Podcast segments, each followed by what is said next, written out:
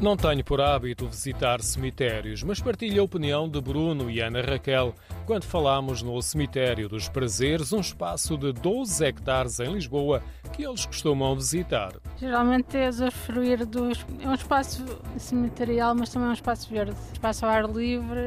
É bom para estar sossegado, refletir, ter um momento de relaxamento. Enquanto corria a nossa conversa, passou uma mulher com um cão. Próximo da entrada e da paragem de um dos elétricos mais icónicos de Lisboa, é frequente ver turistas a percorrerem as ruas do cemitério e a espreitarem para dentro de algumas das construções.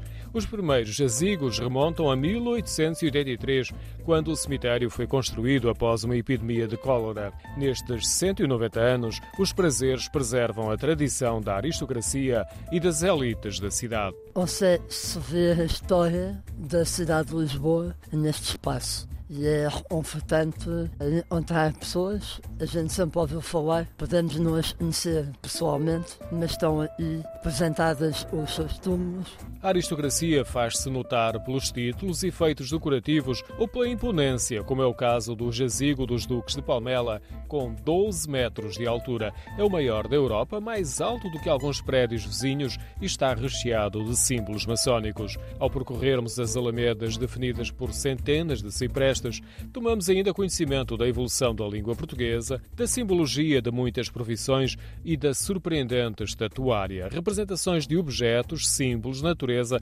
figuras mitológicas ou humanas. Gosto da estética. Há pessoas que não gostam, que é uma coisa mais tétrica, mas lembra a morte, mas eu não acho isso. Acho que há uma beleza em cada um dos, dos locais. As pessoas escolheram para deixar os seus entes queridos. Esta diversidade de elementos, o evoluir dos gostos de vários grupos sociais, a representação da morte, dos valores, das profissões e da arte, faz com que o cemitério seja um museu ao ar livre e até com um miradouro para o Rio Tejo. Nós temos um amigo que faz visitas ao Dr. Licínio, de verem ouvir, vai no cemitério dos prazeres. Tem uma atividade cultural também relacionada ao cemitério vale a pena. Entre este o Alto São João também é muito bonito. São os mais antigos da cidade de Lisboa, vale a pena visitar. É gratuito o acesso individualmente ou nas visitas guiadas que se realizam todos os meses.